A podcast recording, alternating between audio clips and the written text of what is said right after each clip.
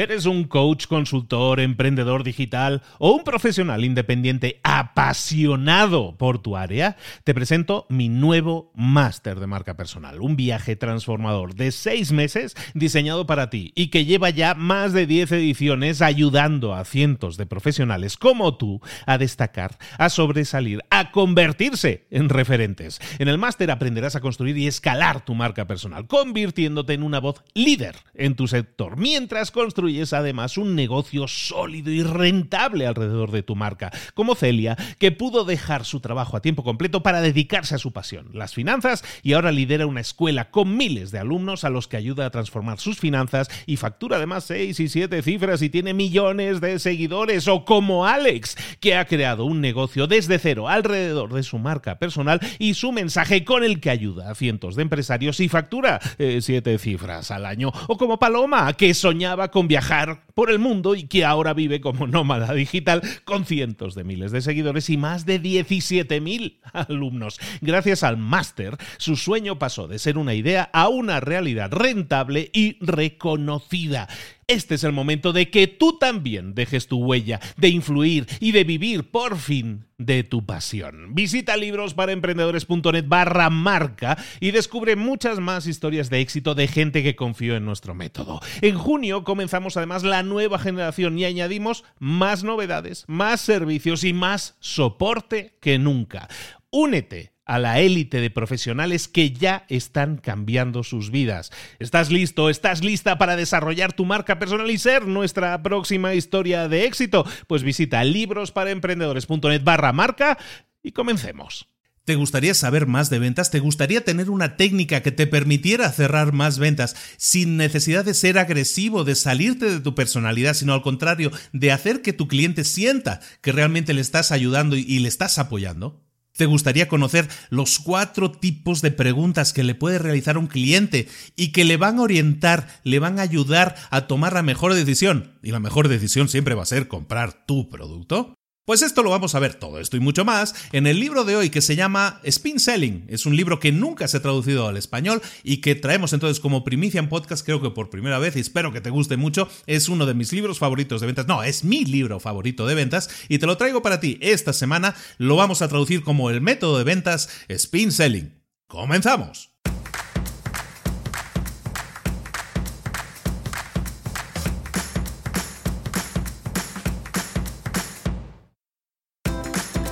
Bienvenidos al podcast Libros para Emprendedores. Para alcanzar el éxito en cualquier negocio que quieras emprender, debes formarte, debes estudiar, aprender para emprender. Y para ello, no hay nada mejor que un libro.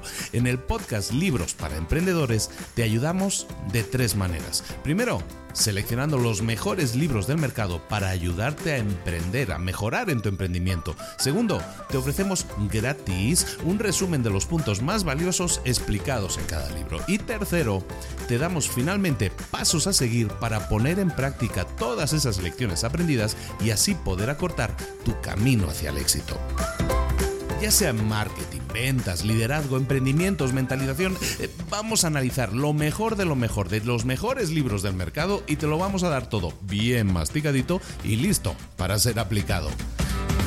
Soy Luis Ramos, empresario y emprendedor, y voy a acompañarte, si me lo permites, en este camino. Sin más, comenzamos. Muy buenas a todos, eh, bienvenidos una semana más a Libros para Emprendedores, como todos los lunes, revisando un nuevo libro. Y como lo prometido es deuda, esta semana habíamos dicho que íbamos a revisar un libro de ventas. Y así es, vamos a empezar con los libros de ventas, porque digo empezar porque no va a ser el último. Eh, y este libro es muy curioso, es un libro que se edita en el año 1988, lo escribe un señor que se llama Neil Rackham, y tiene una historia muy curiosa. este libro se publica en el 88, pero se escribe durante 12 años previamente. señor Neil, Rackham había escrito eh, varios libros, que había hecho varios estudios eh, de, otros temas, no precisamente de ventas, pero él estaba obsesionado con analizar eh, de manera exhaustiva el proceso de ventas, que hasta entonces la verdad es que no existía ningún estudio serio realizado al respecto.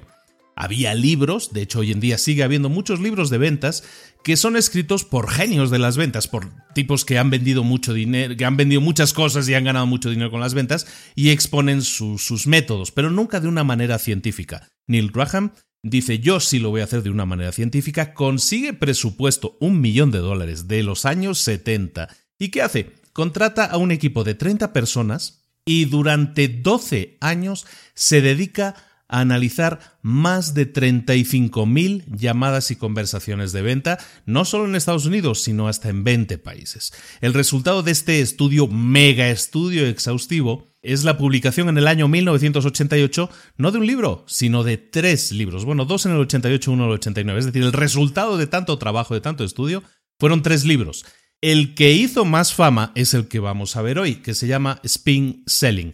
Eh, como no existe una traducción, yo no la he encontrado, por lo menos ninguna traducción al español, le estoy llamando el método de ventas spin selling, de alguna manera para así en el título del podcast dar una pista a quien no haya localizado nunca ni supiera de la existencia de este libro, pues para que sepa que es un, es un libro de ventas. El método de ventas spin selling, por lo tanto, es el resultado de un estudio inmenso. 35.000 llamados, como decimos, de profesionales de las ventas, no de cualquier persona, ¿no? Estamos analizando esto exhaustivamente. Bueno, Neil Graham entonces desarrolla lo que él llama el método SPIN. El método SPIN, S-P-I-N, eh, que, significa giro en inglés, y, en realidad es, es, el acrónimo, es decir, SPIN son las iniciales de cuatro palabras, que es situación, problemas, implicación y necesidad de solución. Eso lo vamos a ver ahora un poquito más adelante. Básicamente, ¿de qué trata el método de ventas Spin Selling? Mira, según el estudio, todo cliente comprará siempre y cuando esté motivado a hacerlo. Y eso es si identifica que necesita esa cosa. Como muchas veces los clientes no son conscientes de que tienen necesidad de ese, de ese producto que tú les estás vendiendo, es entonces cuando las preguntas que tú le realizas a ese cliente se convierten en la clave de todo. Si el cliente no identifica primero que tiene un problema y por lo tanto una necesidad, entonces nunca va a aceptar lo que tú le vendas como una solución. ¿Por qué? Porque no tiene un problema, según él, identificado. Entonces, el método spin selling se trata de definir una, una serie de etapas de preguntas que van a llevar al cliente por diferentes estadios. Primero va a identificar que tiene un problema, una necesidad. Luego le vamos a invitar a conocer el producto que nosotros estamos vendiendo como la solución a esa necesidad, a ese problema. Este libro, por lo tanto, describe este, este, proceso de ventas que es muy poderoso y lo hace mediante el revelado, mediante la definición de cuatro tipos de preguntas, las que hemos dicho, las S, y N, que deben ser preguntadas en esa misma secuencia. Si lo hacemos, no quiere decir que vayamos a cerrar una venta, esto no es magia ni, ni, vamos a caminar sobre las aguas. Eh, lo que vamos a conseguir es aumentar muchísimo la probabilidad de cerrar una venta. Por lo tanto, este método sirve para desarrollar necesidades, las necesidades de los clientes. Un cliente no se convence presionándolo, no normalmente. Y aparte, si tú utilizas técnicas invasivas, agresivas sobre los clientes, es muy probable que obtengas un ratio de cierre, es decir, que puedas hacer muy pocas ventas porque estás siendo muy agresivo con los clientes y los clientes, cuanto más avanza nuestro siglo todavía son más conscientes de las tácticas de ventas y no las aprecian si alguien le vende con presión. Por lo tanto, debemos poder fomentar la aparición de necesidades en nuestros clientes para que así nuestros clientes agradezcan entonces que nosotros les estemos dando soluciones. Espero no ser muy subjetivo explicando todo eso. Pero bueno, vamos a ir empezando ya un poco, vamos a, a entrar a trapo ya. Lo importante, como decimos, es potenciar las necesidades de los clientes. Existen dos tipos de necesidades, lo que el autor llama necesidades implícitas y necesidades explícitas. Las necesidades implícitas son aquellas necesidades que muestran los problemas del cliente, sus dificultades, sus insatisfacciones, sus inquietudes son aquellas en que ellos se están quejando, por ejemplo, de que no están contentos, no están satisfechos con alguna situación, pero tampoco están listos todavía para comprar tu solución, tu producto. Eh, frases que pueden decir, pues eh, no estoy contento con esto, me preocupa mucho esto otro. Eso quiere decir que estamos, ellos son conscientes de que hay algo que hay un problema, pero no identifican cuál es la solución o el camino para liberarse de ese problema. Para que nuestro cliente compre, por lo tanto, lo que tenemos que hacer es convertir esas necesidades implícitas en necesidades explícitas.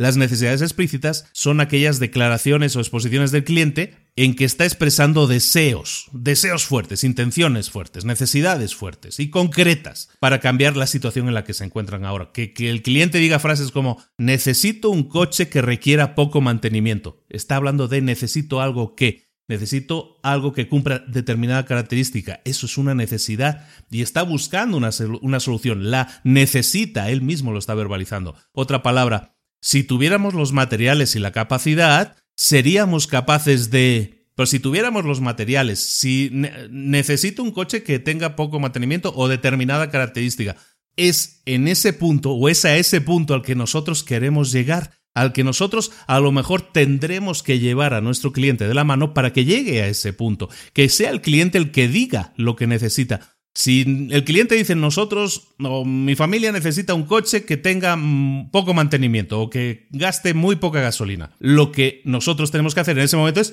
yo tengo aquí la solución a tu problema, un coche que consume muy poco, muy poca gasolina, exactamente lo que ellos están pidiendo. Tenemos que llegar, por lo tanto, a ese punto en el que sea el cliente, el que sea él mismo el que diga necesito tal cosa. Y es entonces cuando tú apareces como eh, Ángel Salvador y le propones esta es la solución para tu necesidad. Por tanto, el método Spin Selling lo que hace es enseñar a los vendedores, en este caso a ti, a descubrir necesidades implícitas, primero descubrirlas, no las conocemos, no conocemos al cliente, y de desarrollarlas y convertirlas en necesidades explícitas, declaraciones que el cliente está eh, diciendo por su propia boca. Las necesidades explícitas son la base sobre la que nosotros vamos a, edificar nuestro volumen de ventas. ¿Qué pueden aprender los vendedores del método Spin Selling? Bueno, primero a descubrir los problemas de negocio de nuestros clientes y de desarrollar o identificar o hacerle ver al cliente aquellas necesidades que nuestra oferta, nuestro producto puede solucionar. Luego tenemos que presentar ofertas de alto impacto. Luego tenemos también la posibilidad de diferenciar nuestras ofertas de la competencia pero si hemos sido nosotros el que hemos acompañado a nuestro cliente en ese proceso, lo más probable es que podamos cerrar muchas ventas con estos clientes porque de alguna manera nos hemos ganado esta confianza, les hemos ayudado en ese proceso. Por lo tanto, vamos a poder ganar más negocios, cerrar más ventas sin tener que recurrir a herramientas como te hago mucho descuento, eh, te vendo al 2 por 1 todo ese tipo de, cosas que, eh, ¿cómo decirlo? Llamo trucos de marketing que podemos utilizar como ofertas para eh, aumentar nuestras ventas, que no quiero decir que no funcionen, pero también funcionan, pero esto es una técnica que se basa únicamente en utilizar esta estrategia de venta para aumentar nuestro ratio de cierre, es decir, para aumentar nuestra cantidad de ventas. Como decía, el método Spin Selling, el método de ventas Spin, es, eh, bueno, es un, eh, Spin es, como decíamos, un acrónimo de cuatro diferentes tipos de preguntas de ventas. Las eh, son situación, problemas, implicación y necesidad de solución, como decíamos antes. Lo que vamos a hacer es entrar directamente con el primer apartado, con la S del método Spin, que es las preguntas de situación. Haciendo preguntas de situación, los vendedores pueden desarrollar o lo que buscan es desarrollar el entender el contexto. ¿Qué es el contexto? Pues es esa información del entorno, de la situación actual del comprador o del posible comprador y lo que tenemos que hacer es usar ese tipo de preguntas para guiar la conversación de manera que nosotros podamos entender la situación actual del cliente y de ahí nosotros podamos escarbar para encontrar dónde está el problema del cliente, que a lo mejor él mismo no sabe identificar, y pues de ahora ahí, del identificado el problema, de ahí la necesidad, en darle una solución. Estas preguntas de situación son interesantes para ti como vendedor. Ahora, son muy poco interesantes para el comprador. El comprador no va a descubrir nada si tú le estás preguntando muchas cosas sobre algo que, es su día a día. Pues él te lo va a decir de mala gana. Nadie le gusta estar hablando así, no, pues eh, te hago esto de tal manera hay que ser muy cuidadoso con las preguntas de situación, no hacer muchas y que sean siempre orientadas a saber en dónde podemos meter nosotros la cuchara, en dónde podemos ver cuál es su necesidad. Si yo vendo fotocopiadoras, eh, lo que debo preguntarle en las preguntas de situación es un poco identificar cuál es su método de trabajo, cuántas impresoras o fotocopiadoras tiene. En definitiva, todo tiene que ir relacionado a entender un poco su forma de trabajar relacionada con el producto que nosotros le queremos vender. Eso sí, como decíamos, son preguntas muy poco poderosas para el comprador. Le pueden hastiar, le pueden cansar, por lo tanto, eh, eso nos puede generar una, algo, un impacto negativo. Por lo tanto, tienen que ser pocas, precisas y, ser de alguna manera pasar lo más rápido posible, identificar de ahí toda la información que necesitamos para pasar inmediatamente al siguiente, a la siguiente fase del proceso. Ejemplos de estas preguntas. ¿Qué equipo estás utilizando ahora? ¿Qué marca estás utilizando ahora? ¿Cuánto tiempo hace que la tienes? ¿Está en leasing o es comprada? ¿Cuánta gente la utiliza o está utilizando esa máquina o es un coche o lo que fuera, ¿no? ¿O qué tipo de sistema utilizas para no sé qué, lo que estés ahora mismo, qué tipo de sistemas, si tú eres vendedor de software eh, y estás identificando un software de contabilidad que quieres venderle, oye, pues oye, ¿qué tipo de sistema de contabilidad utilizas ahora mismo? ¿Hay algún área de oportunidad o de mejora en, con tu proveedor actual, o sea, tu proveedor te está dando el servicio adecuadamente, todo ese tipo de cosas, ¿no? O si, por ejemplo, si tú lo que estás vendiendo es un CRM, ¿no? Un, gestor de clientes, eh, pues oye, pues cuántos clientes utilizas, eh, gestionas diariamente, cuántos eh, clientes en total tienes en la base de datos. Oye, ¿cómo, lo, cómo, cómo le das continuidad? ¿Cómo, ¿Cómo funciona tu flujo de ventas? ¿Lo haces todo por CRM? ¿Lo haces manual? ¿Lo haces, la gente lo hace anotando con su libreta? ¿Cómo, cómo funciona exactamente, no? Todas este tipo de preguntas son dependiendo de tu producto, pues si yo qué sé, si hablas del coche, si hablas de una fotocopiadora, si estás vendiendo un tipo de software, evidentemente tus preguntas van a ir orientadas al mundo que rodea la utilización de ese producto nunca hagas preguntas, o sea, las preguntas de situación, importante, no son preguntas del tipo, ¿estás soltero? ¿Qué tal las vacaciones? ¿De acuerdo? Esas preguntas puedes tenerlas a lo mejor previamente antes de sentarte a hablar del negocio, ¿no? Mientras estás entrando, mientras entra tu cliente por la puerta o mientras tú estás entrando. Pero eso no son preguntas de situación, no, las, no estamos hablando de la situación personal del comprador, sino de la situación en que se encuentra el comprador con respecto a los productos que nosotros le queremos, eh, ahora sí, vender, colocar. La siguiente fase, la siguiente fase de preguntas es la pregunta, las preguntas de problemas. Estábamos hablando primero de situación, la S, ahora pasamos a la P de spin, en este caso preguntas de problemas. Si puedes lograr que un cliente reconozca que hay un problema que necesita ser solucionado, es más que probable que automáticamente tu cliente se conecte y ponga toda la atención a lo, a lo que tú le estás diciendo este punto de las preguntas de problemas es muy clave en todo el método. Las preguntas de, problemas están orientadas a eso, a sondear, a descubrir qué está causando problemas a tu cliente. Este tipo de preguntas son eficaces para incitar a los prospectos a identificar un problema que está siendo pasado por alto. Pero si tú no puedes resolver un problema de tu cliente, entonces no hay venta posible. Si el problema que te identifica tu cliente, o sea, yo como constructor, a lo mejor yo construyo casas, ¿no? Pero si el problema que me identifica el cliente es un problema que tiene que ver con, a lo mejor, no sé, con el seguro que tiene contratado con la empresa, que tiene que ver con la casa, a lo mejor es un seguro del hogar, pero tiene un problema con el seguro del hogar, es un problema que hemos identificado, pero a lo mejor nosotros no tenemos la capacidad de darle solución porque yo no tengo un producto que le pueda solucionar eso. A lo mejor le puedo orientar y decirle, pues habla con tal persona porque sé que es bueno, es muy profesional. A lo mejor puedo hacer tipo de recomendaciones, pero yo no le puedo dar solución con mi producto. Por lo tanto, por eso, si identificamos problemas que no tienen que ver con nuestra situación, lo que tenemos que hacer es de alguna manera torearlas hábilmente y seguir buscando, seguir buscando cosas en las que nosotros, como decía antes, podamos meter la cuchara, podemos ofertarle una solución de algo que nosotros sabemos que le va a funcionar o si el, a lo mejor el tipo pues tiene un, una fotocopiadora, como decíamos antes, tiene una fotocopiadora que le funciona más o menos bien, pero cuando tiene algún problema y llama al servicio de asistencia, entonces a lo mejor ahí les, les, está fallando porque no le están dando asistencia, porque se tardan muchos días. Ese tipo de cosas son problemas que a lo mejor el señor, el cliente, se ha acostumbrado y dice, no, pues es que le llamo y tardan una semana en llegar. Y, la gente se acostumbra a eso, pero si tú vas escarbando y como vendedor de fotocopiadores tú le puedes decir, o impresoras, ¿no? Que sería algo más moderno.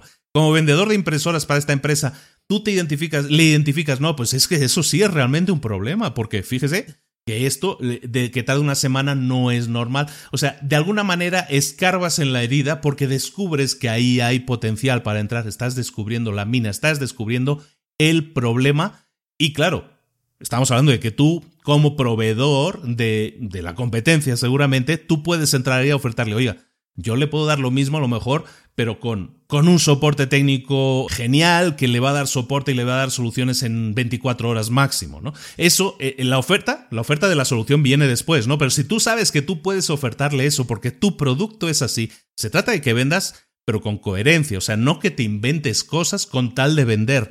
O sea, con hay gente, y así pasa, hay gente, hay vendedores que con tal de vender se inventan cosas que su producto no hace. En este caso no, estamos intentando identificar, oye, pues yo sé que mi producto tiene un excelente servicio de asistencia técnica, oye, pues eh, le pregunto al cliente y si el cliente me dice, no, sí, la verdad es que nos tardan una semana, dice, ahí hay uno de esos problemas. Las preguntas de problemas, por lo tanto, se dedican a identificar qué problemas tiene el cliente, que a lo mejor él no reconoce como problemas, sino que es algo a lo que ya se acostumbró, pero tenemos que eh, buscar ahí precisamente para identificar que eso es un problema y que realmente es una necesidad de mejora o un área de mejora en ese caso.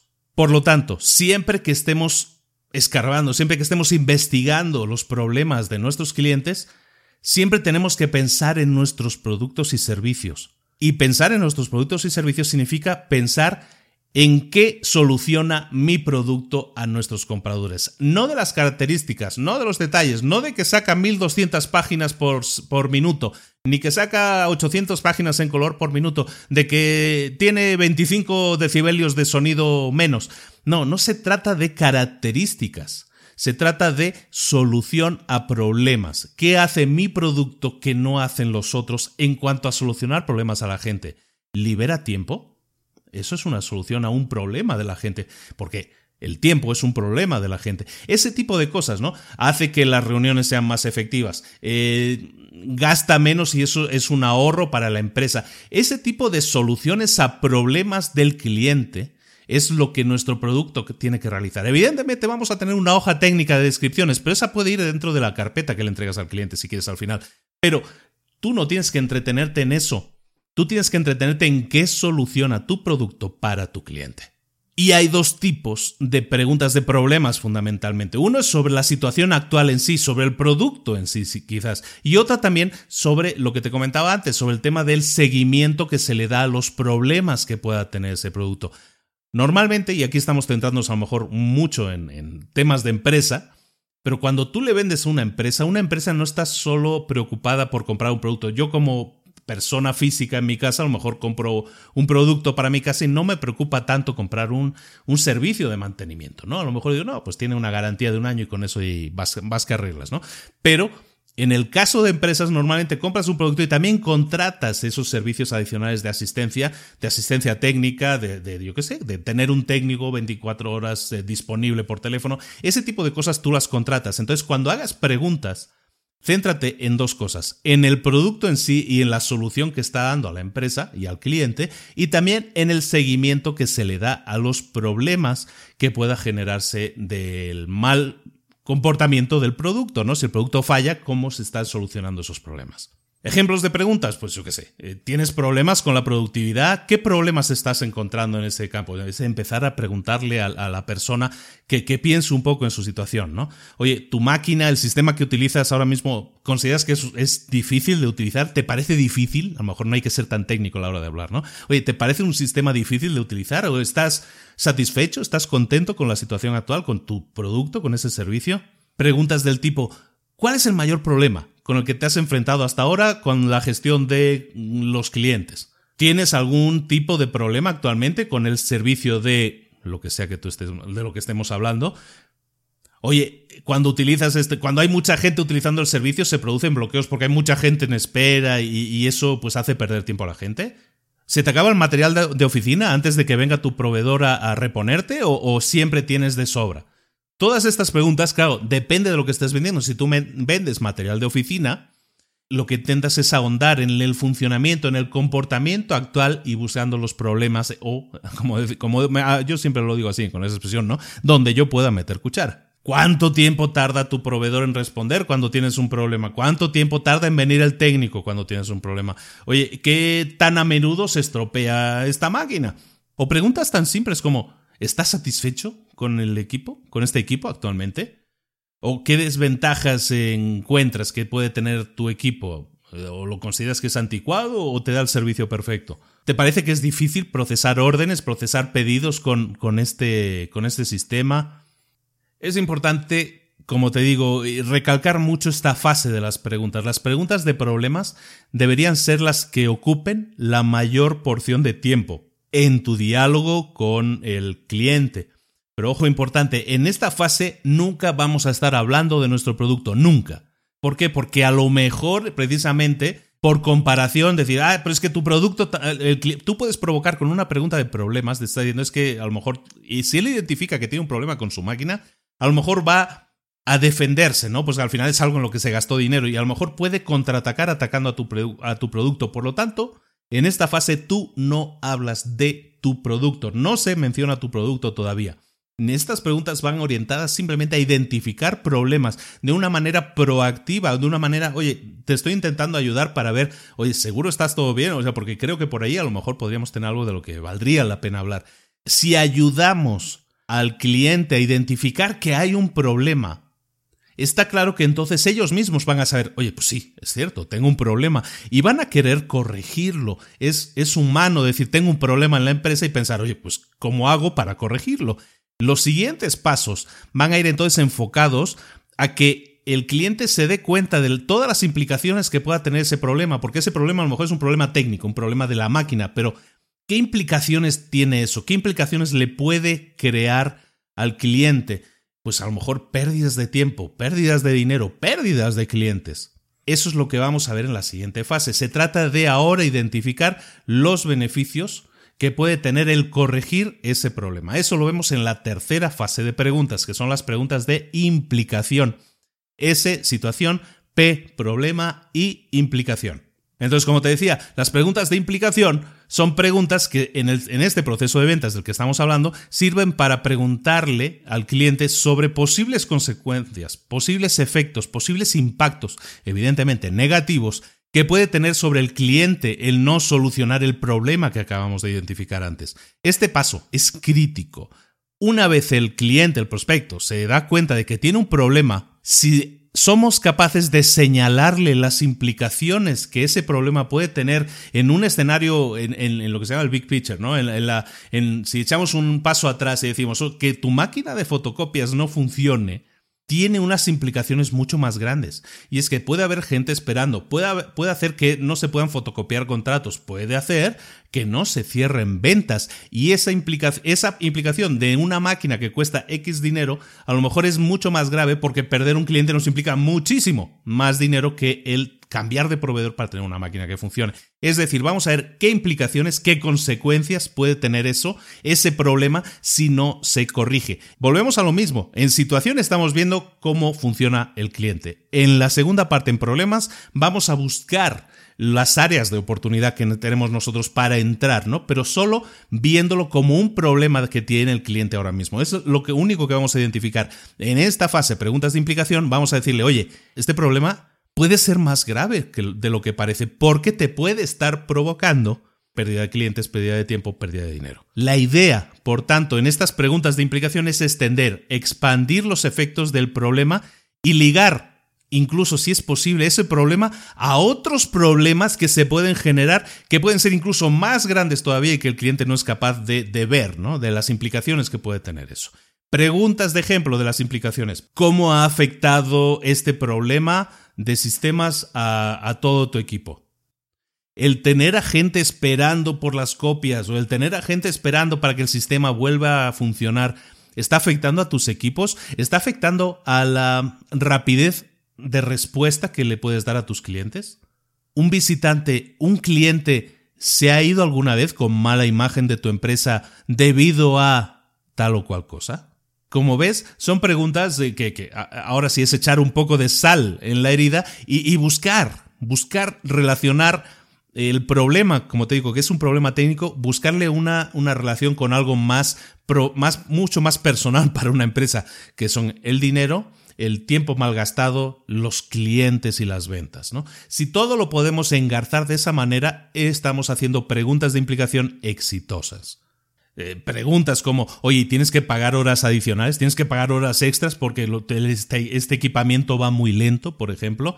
¿O tienes que gastar mucho dinero adicional en entrenamiento porque el sistema es muy complejo? Ese tipo de preguntas son importantes también, ¿no? A lo mejor el hecho de que compres un sistema muy poderoso puede impactar negativamente en el tiempo de aprendizaje, en lo que se llama la curva de aprendizaje de, esa, de esa, herramienta, ¿no? Y eso también nos puede impactar negativamente a, nosotros como profesionales, como, como dueños de empresa, y entonces si alguien nos quiere vender algo, puede entrar por ese, por ese punto, es una puerta abierta a decir, oye, es que nuestro sistema es mucho más fácil de utilizar, es mucho más rápido, mucho más efectivo, y la gente en un día está funcionando al 100%. Eso es un área de oportunidad, ¿no? Oye, ¿qué efecto tiene este problema en tu productividad? ¿Te causa inquietud que eso esté elevando tus costos? ¿Puede este problema generar un retraso en la expansión de tu empresa? ¿Cómo va a afectar este problema a la carga de trabajo de tu equipo? Como es, son preguntas que estamos hablando de tiempo y dinero, básicamente tiempo y dinero, tiempo y dinero. Ahora, tú como proactivo, como persona, como vendedor proactivo, tú tienes que pensar en estas situaciones por adelantado. Si tú sabes que estás vendiendo fotocopiadoras, si tú sabes que estás vendiendo cierto equipamiento, si tú sabes que estás vendiendo cierto software, lo que tú tienes que sentarte es a pensar un poco antes de llamar a ningún cliente de las posibles implicaciones. Eh, los problemas van a ser siempre muy similares. También las implicaciones pueden ser muy similares. Lo ideal sería que tú pudieras planear por adelantado estas preguntas de implicación tener ya tu listado de preguntas posibles. A lo mejor no las tienes que decir todas, pero tener ahí como un pool, como una lista de, de, preguntas que puedes realizarle a los clientes y utilizarlas de acuerdo a las necesidades que se estén generando, ¿no? Ten cuidado con la, a la hora de preguntar las implicaciones, tienes que estar bastante seguro de hacia dónde vas a ir, a qué, camino estás tomando. ¿Por qué? Porque si un cliente te responde a una pregunta de implicación diciendo, no, pues eso no tiene ninguna importancia para nosotros, esa implicación para nosotros no existe por tal, tal cual. Si un cliente, si tú le preguntas, ah, pero es que eso te puede estar provocando mm, gastos adicionales, y el cliente dice, no, para nada. Cuando tienes ese tipo de reacción de parte del cliente, su interés por comprar decrece. Por lo tanto, es importante, como te digo, analizar previamente las situaciones posibles, los escenarios posibles, las posibles implicaciones, para escoger solo aquellas que tú de alguna manera ya hueles por las respuestas anteriores del cliente, que por ahí puede haber un problema y una implicación incluso más grande. Nunca arriesgues, por lo tanto, importante, nunca arriesgues demasiado. Hay que ser comedido, hay que ser, eh, hay que actuar con cautela. De nuevo, eh, relacionado con el tema del problema, cuando veas las preguntas de los problemas, algo muy importante no identifiques, por eso te digo, vale la pena analizar bien las implicaciones a las que quieres llegar. No identifiques al cliente nunca una implicación que tú no puedas solucionar. O sea, si él sabemos que tiene un problema precisamente con, como hemos dicho, con el tiempo de respuesta del equipo técnico. Si tú sabes que el producto que tú vendes tiene el mismo tiempo de respuesta o peor, pues mejor ahí no entres, porque tú no vas a poder solucionarle ni ese problema ni las implicaciones derivadas de él. Por lo tanto, sé cauteloso, por eso decía, sé cauteloso, no, no te embarques en un viaje demasiado agresivo, porque puede ser que te encuentres que tu producto no le sirve. Y entonces lo que va a hacer él, si encuentra que tú le has identificado un problema y unas implicaciones adicionales pero tú no puedes darle solución, eh, ¿qué va a hacer el Señor? Va a buscar a alguien que sí le dé solución a un problema que tú le has identificado. Es decir, tú vas a haber generado la necesidad de venta, pero tú no vas a cerrar esa venta. Entonces, por eso es, es un camino, es una cuerda floja en la que hay, hay que caminar con cierto cuidado en el tema de las implicaciones.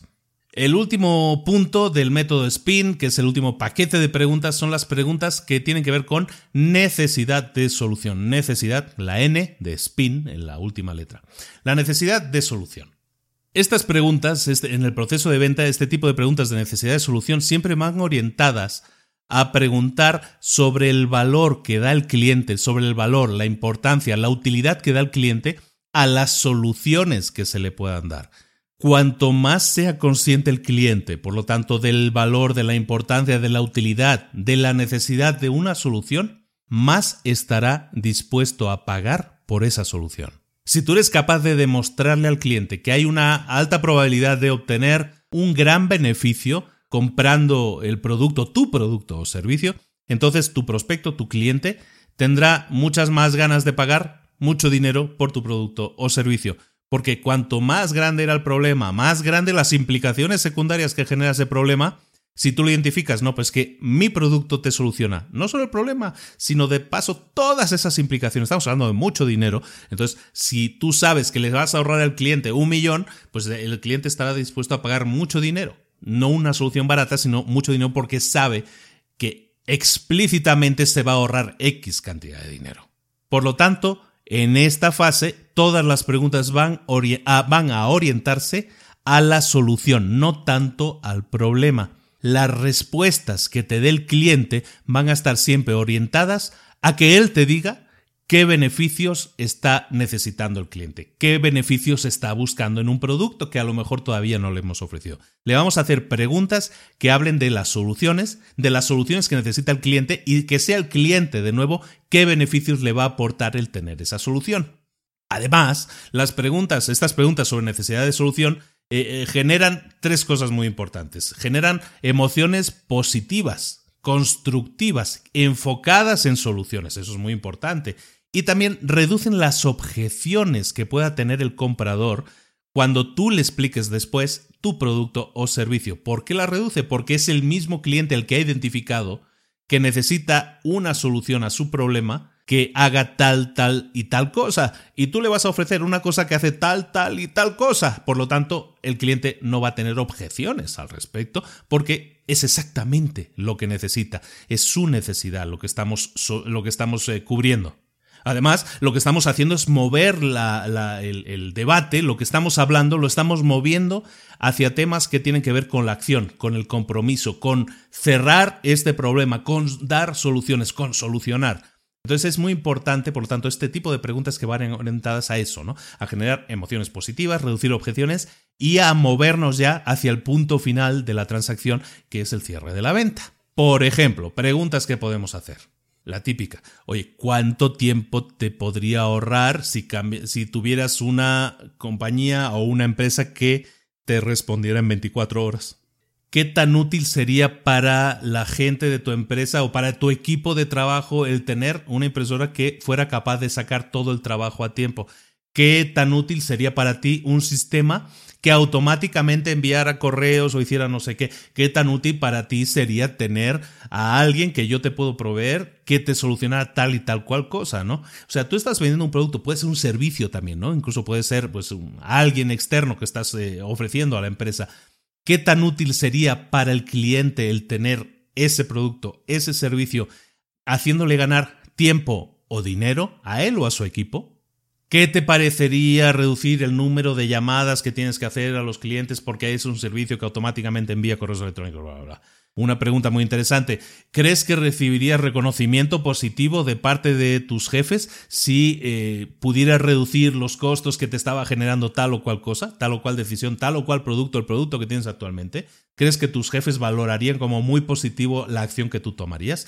Eso estamos acudiendo al ego ¿no? de las personas. ¿Cómo crees que una máquina más rápida podría ayudarte? ¿Hay, ¿Hay alguna otra manera en que una máquina adicional pudiera ayudarte o una máquina con estas características te pudiera ayudar más?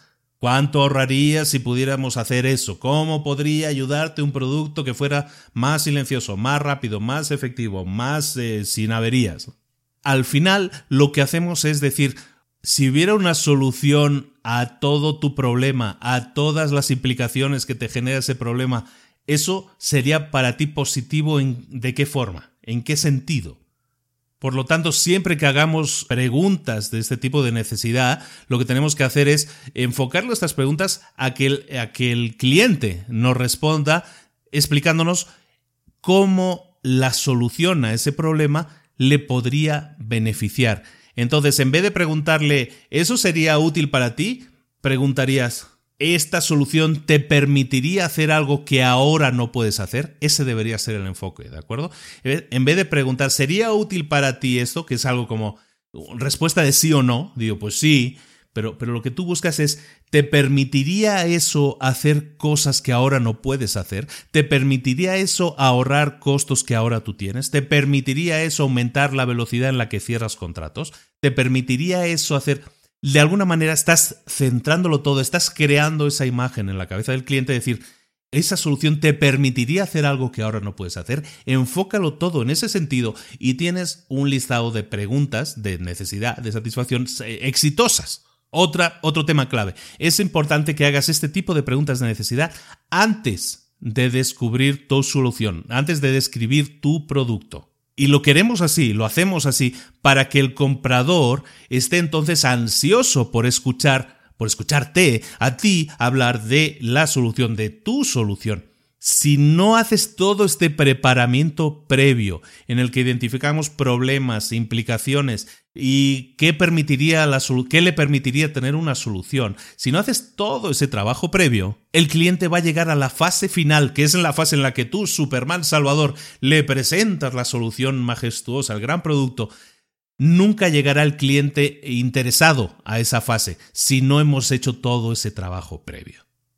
Si haces un buen trabajo haciendo este tipo de preguntas, vas a tener tres eh, recompensas muy interesantes. La primera, que vas a tener la atención del comprador enfocándose en la solución, en, lo, en la solución que él necesita que le ayude, no en los detalles de los productos, no en las especificaciones. Es muy importante porque a veces nos intentamos memorizar. Está bien que memoricemos las especificaciones de un producto, pero muchas veces nos pensamos que las especificaciones del producto hablan por sí mismos. Bueno, pues es que tiene un, un chip quad-core de i6 de no sé cuánta capacidad y no sé cuántos gigas de velocidad y de ancho de banda y lo que sea. Eso está muy bien saberlo, pero tú lo tienes que traducir eso a cómo me ayuda esto a mí como cliente si yo lo compro, ¿no? Entonces tienes que ponerte siempre en el lugar del cliente, ¿no? Entonces, como te decía, si haces preguntas adecuadas en esta fase, Vas a ser recompensado con la atención del cliente centrándose en tu solución, no en las, no las características de tu solución. La segunda recompensa es que es el propio cliente el que te está explicando a ti los beneficios de tu producto. Eh, al decirte, yo quiero un producto que me permita hacer eso, es el propio cliente el que está explicando las cosas buenas que hace tu producto porque tú de alguna manera le has guiado a eso. Y tercero y más importante, la, gran recompensa es que el cliente tiene entusiasmo, está entusiasmado y se siente seguro de que tu solución puede ser lo que él necesita, puede ser lo que él está buscando. Aunque al entrar antes ni siquiera sabía que tenía un problema, ahora sabe que tiene un problema que le puede generar implicaciones secundarias y sabe que una solución a ese problema le puede generar muchas satisfacciones, beneficios en, muchas, en muchos ámbitos y es el mismo el que te está diciendo, necesito un producto que haga esto por mí.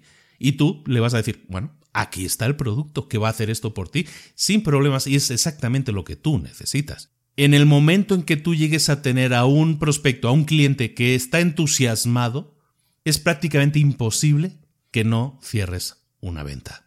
Y este es el resumen de las cuatro áreas. Es importante destacar una cosa, en el libro también lo comentan. En el libro se comenta lo siguiente, los métodos de ventas habituales, este método de ventas, el método de spin, lo puedes utilizar sobre todo para elementos, para productos que son de alto valor, de alto costo, de, que, van a ser, van a generar un gasto grande.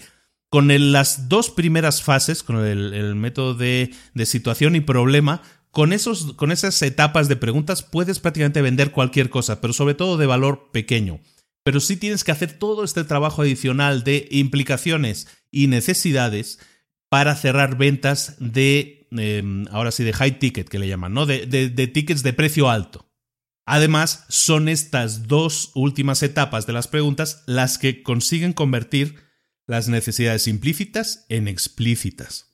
Construyen valor. De hecho, tú dejas de ser un vendedor cuando haces este proceso correctamente.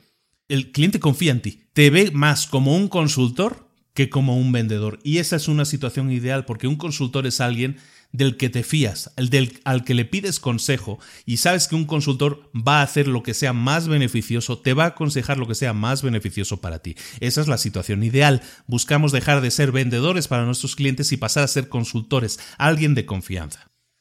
Y este es básicamente el resumen muy rápido de Spin Selling. Es un libro que te recomiendo mucho. Como te digo, solo está en inglés. Te pongo el enlace en las notas del programa por si lo quieres comprar. Te lo recomiendo mucho. Aparte de muchísimos, decenas, cientos de ejemplos de, cómo aplicar preguntas, de por qué aplicarlas y de qué preguntas aplicar, eh, vale mucho la pena. Eso sí, está en inglés. El que tenga la posibilidad y que tenga la posibilidad de leer en inglés, va a encontrar ahí una mina de oro. Es un libro muy pequeñito, es un libro, se lee muy rápido, se lee en una sentada prácticamente, y, muy interesante, muy útil.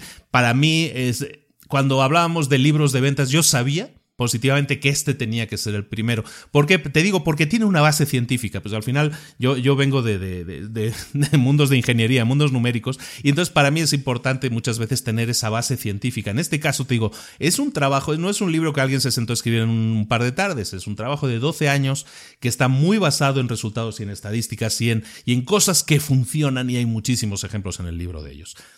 Encargo que te hago. Mira, es importante que el método spin no lo pongas en marcha así. Mañana, ¿sabes qué? Voy a, preparar el método spin y voy a hacerlo completo.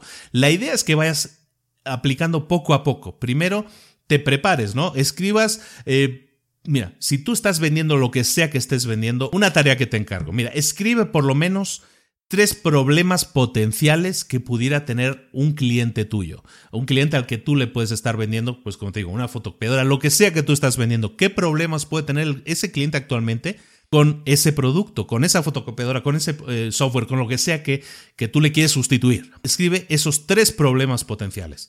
Una vez tengas identificados los problemas, escribe tres preguntas que le hagan al cliente identificar esos problemas potenciales. Viendo los ejemplos en las notas del programa, también está el PDF eh, con el resumen del libro y con varios ejemplos de preguntas, pero bueno, al final tú tienes que adaptarlo. Lo que, lo que necesitamos aquí es que agarres la idea y que la adaptes a tu, a tu género, a lo que tú estés vendiendo, ¿no? Entonces, primero identifica tres problemas. Segundo, escribe tres preguntas que hagan que un cliente identifique que eso es realmente un problema. Después pregúntate qué dificultades puede generar ese problema, qué implicaciones puede generar para un cliente ese problema. Escribe esas eh, preguntas de implicación y también preguntas de necesidad, ¿no? Cómo hacer que el cliente llegue a esa última fase de, de implicación y necesidades, teniendo en cuenta que tú ya le estás guiando hacia tu solución. Escribe eso, pero no te bloquees pensando, no, tengo que tener las eh, cuatro áreas de preguntas completamente realizadas. No, Concéntrate en tener la primera área, la de identificar la situación, y practica mañana eso. Simplemente practica, oye, pues, eh, ¿cómo te va con Todas las preguntas que hemos estado viendo. Y después identifica también la de los problemas. Una vez tengas eso, empieza a practicar. Se trata de que practiques, no vas a aplicar el sistema de golpe al día siguiente. Es muy difícil que te vaya a funcionar. Aparte, tú te puedes, te puedes bloquear y decir, eh, no me funciona, es que a mí no me funciona, esto es para otros, esto es para... Esto funciona en Estados Unidos, pero aquí no funciona.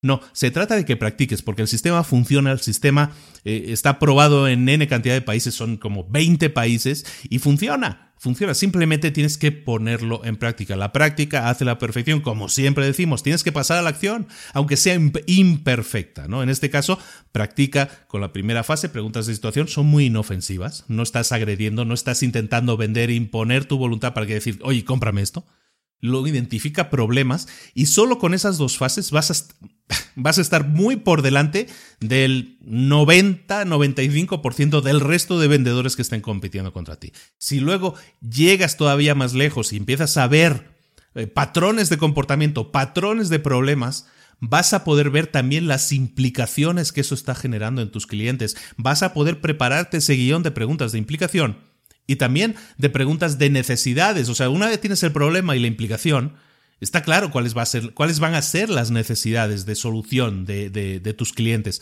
Identifícalo, pero ve paso a paso, fase a fase. Te aconsejaría eso, ¿no? Prepárate las dos primeras fases, si acaso como un paquete, si quieres. Eso te va a permitir aumentar tus ventas sin duda. Pero si luego llegas a esa etapa final de, de implicación y necesidad de solución, oh, van a aumentar tus, tus, ventas muchísimo. Te lo dice alguien que vende eh, high ticket, ¿no? O sea, que venden productos que son caros en el caso. Yo vendo casas. Y sí me beneficia mucho el hacer esta, el aplicar no agresivamente las técnicas de venta. Este método spin no es nada agresivo, al contrario, hace que la gente confíe en ti, te llame de tú y sepa que tú estás ahí.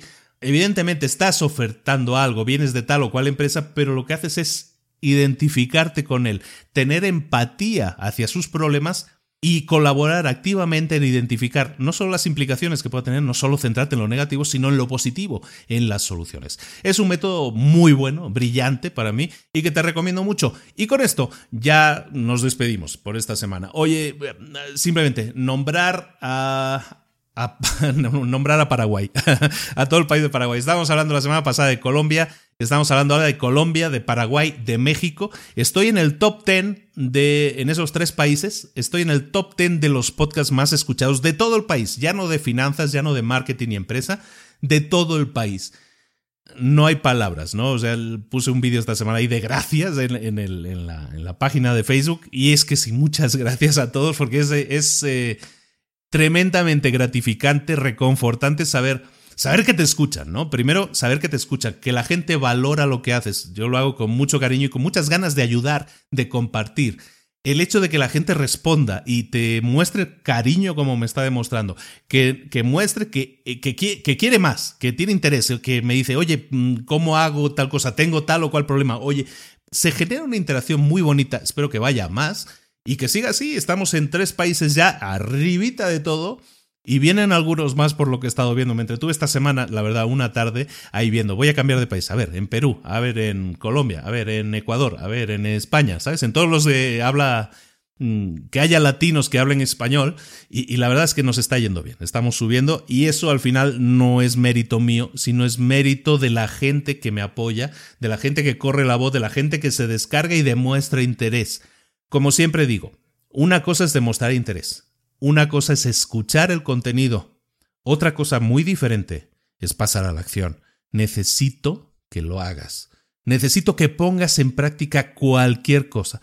No se trata de que, eh, por algún comentario que he recibido esta semana, mira, no se trata de que lleguemos al libro 50 o al libro 100 y entonces tú tengas todo el arsenal de herramientas necesarias para empezar a emprender. Para nada. Solo tienes que revisar cualquiera de los resúmenes de uno solo de los libros. ¿Qué implicaría para ti que dominaras el método spin de ventas? ¿Qué implicaría para ti en tu vida, en tu vida laboral, en tu vida de trabajo, en tu empresa, en tu emprendimiento? ¿Qué implicaría para ti aplicar alguna de las tantas técnicas que estaban en el libro de, de cómo ganar amigos e influir en las personas? ¿Qué implicaría para ti el optimizar tu tiempo eh, haciéndolo con el sistema de una sola cosa? ¿Qué implicaría para ti el centrar en tu empresa, el analizar tu empresa y los resultados de, tu empresa mediante el método del 80-20? ¿Qué implicaría para ti cualquiera de esos cambios? Te lo voy a decir, implicaría mucho. Implicaría cambios que serían como de la noche al día, solo aplicando uno de ellos. No te centres en esperar, en acumular, en ir acumulando conocimiento. El conocimiento lo tenemos que poner en práctica, lo repito y lo voy a repetir yo creo que en todos los programas, porque sigo viéndolo. Y es importante que lo hagamos así.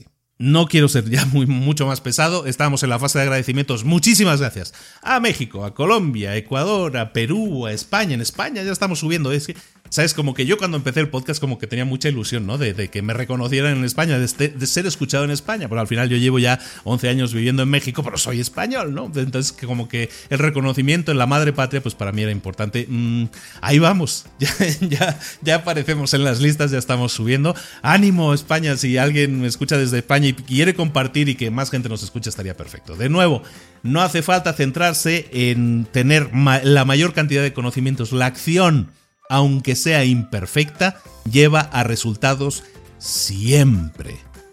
Pasa a la acción y nos vemos la próxima semana con un nuevo libro para emprendedores y también los jueves también con alguna píldora roja que están teniendo bastante éxito. Me estoy me estoy entregando mucho en las píldoras rojas, estoy eh, volcando ahí todo mi conocimiento, eh, todas las ganas de ayudar a la gente y son podcasts muy cortitos, de 5 o 7 minutos. Espero que la gente le esté, le esté gustando también porque le, he hecho muchas ganas y mucho corazón. De nuevo, los jueves, píldoras rojas y el próximo lunes nos vemos con otro libro para emprendedores. Soy Luis Ramos, te mando un saludo, nos vemos, hasta pronto.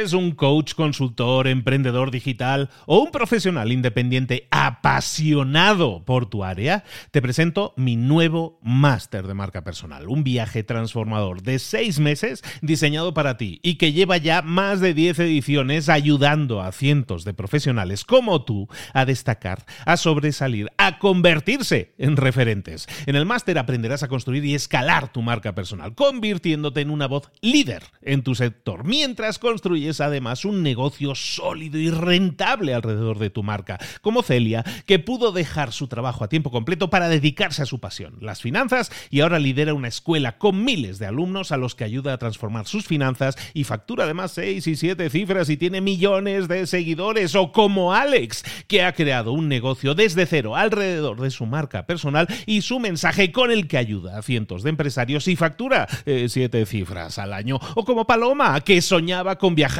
por el mundo y que ahora vive como nómada digital con cientos de miles de seguidores y más de 17.000 alumnos. Gracias al máster, su sueño pasó de ser una idea a una realidad rentable y reconocida. Este es el momento de que tú también dejes tu huella, de influir y de vivir por fin de tu pasión. Visita librosparaemprendedores.net barra marca y descubre muchas más historias de éxito de gente que confió en nuestro método. En junio comenzamos además la nueva generación y añadimos más novedades, más servicios y más soporte que nunca. Únete a la élite de profesionales que ya están cambiando sus vidas. ¿Estás listo? ¿Estás lista para desarrollar tu marca personal y ser nuestra próxima historia de éxito? Pues visita librosparaemprendedores.net barra marca y comencemos.